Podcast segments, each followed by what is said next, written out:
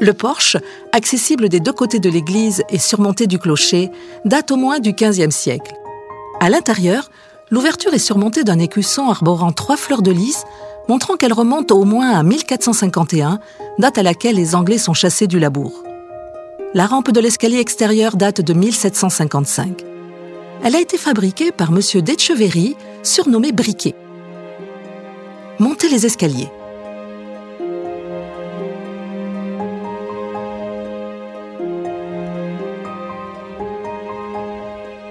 Observez la statue se trouvant sur le palier, mais veuillez ne pas la toucher.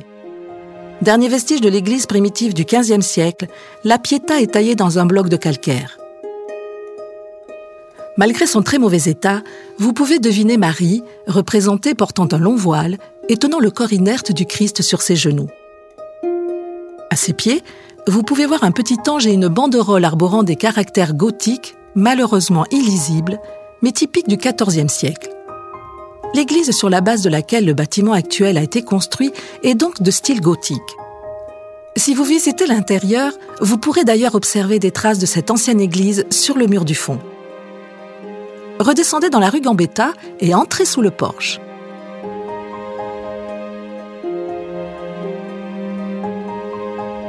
Ce lieu de si petite taille porte le nom de Kukuchtegia ou Kukutian, venant du terme kukushu qui signifie puce en basque.